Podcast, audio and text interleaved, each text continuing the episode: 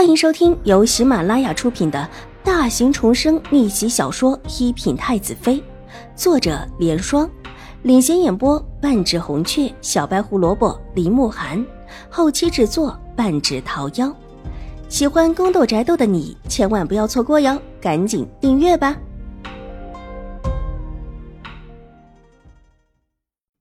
第七百七十三集。新进的探花郎都不在自己府里好好待着，却跑到了女尼庵里，而且还弄了一个尸回去，这样子可真够丢脸的。想想他回去会怎么说？楚留臣颇为得意的捏着邵婉如的小手，这次把玩的是他鲜嫩的手指。会怎么说？邵婉如好奇起来。他自然会说：上山赏景礼佛。不小心坠入山崖，这个不会说我吧？邵婉如的水眸横过努力爬起来的齐天宇，细思忖了一下，觉得很有这个可能。看齐天宇的样子，现在是努力对自己示好。上一世的时候，齐天宇可是伙同秦玉茹努力的要毁了自己，自己还是那个自己。和上一世不同的是，现在自己名声极好。身份也翻了个样，齐天宇对这一世的自己和上一世的自己态度就是天壤之别，唇角无声的勾了勾，一个嘲讽的笑意。齐天宇这是对自己有所图了，才会按捺下心头的怨恨。不会。邵婉如瞪大了水眸，看向楚留臣，用眼神表示着意外。他不敢。楚留臣笑了。伸手拉了拉他的手，示意他往下看。一个黑衣的侍卫出现在溪水边，一把把狼狈不已的齐天宇拉了上来，而后上下打量了他几眼，冷声道：“以后离我们小姐远一些。我们公主让小姐上山来为小姐和姑爷守孝的，不是让人来打扰她的清静的。若是带累了我们小姐的名声，公主一定不会放过你的。”侍卫叉着腰，大声道，神情凌厉，一看就知道不是一个好相遇的。山风吹过，齐天宇冷得直打哆嗦，但脑子里却清醒的，立时意识到眼前的这个侍卫应当是瑞安大长公主的人，立时态度恭敬起来。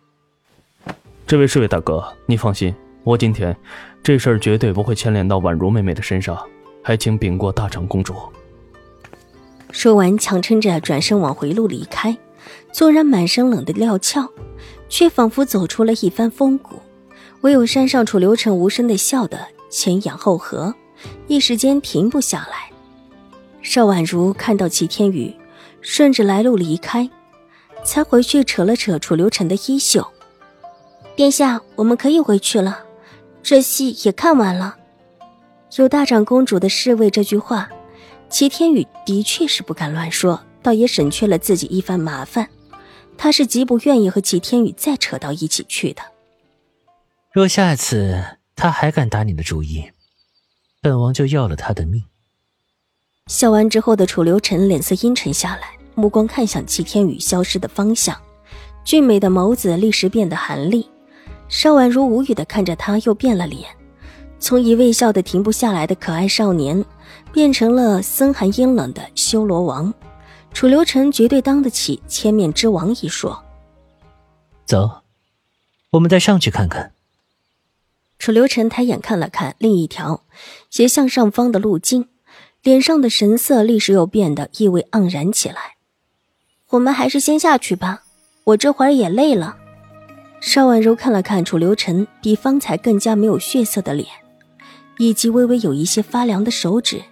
他的手拉着他，能让他第一时间感应到他的身体状态。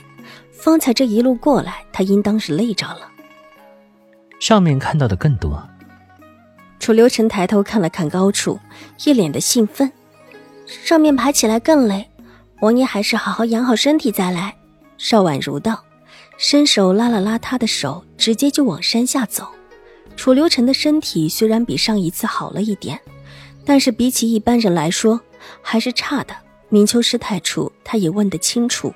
生下来便怀有胎毒，不是那么好调治的。而且这么多年，楚留臣也没有调治好，说是他根本没有在意自己的身体似的。这一点，莫名的让邵婉如觉得有一些难过。谁若是连自己的身体都不在乎，又会在乎什么呢？被邵婉如这么强势的一拖，楚留臣脸色有点难看，很是不情不愿的模样，用手拽了拽邵婉如，见她没有理会自己，只得跟着下了山。小轩子不知道什么时候也爬了上来，正怯生生的想劝楚留臣下山喝药，看到眼下这一幕，脸上乐开了花。往日里自家爷不愿意的事情。都没有人劝得动，即便是太后娘娘来劝，也没有法子。自家主子有的是法子，最后让太后娘娘依了他。现在有了少武小姐，果然是不同的。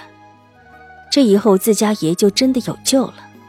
七神医那里不只是一次的说，让自家主子对自己的身体上心，吃药不能有一顿没一顿的，否则这身体真的好不了。而且也真的活不了多久，现在可好了。小仙子高高兴兴的跟在两个人的身后下了山。接下来的一段日子都很平静，平静的让邵婉如几乎忘记了自己身后还有沉重的兴国公府。楚留臣在山上住了一段时间之后就下山去了，之后便一直在陈王府养身子，并没有多出现在玉惠安。没有人知道他偷偷上玉惠安的事情。瑞安大长公主带着邵元浩会时不时的上山来看望邵婉如。有了瑞安大公主的压阵，玉惠安的仲尼越发的不敢怠慢邵婉如。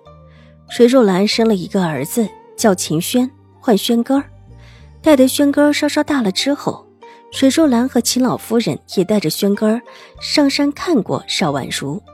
邵婉如在山上的日子过得很平静，对于绘画一道，邵婉如原就喜欢，利用邵颜如的近视，倒算得上是很尽心。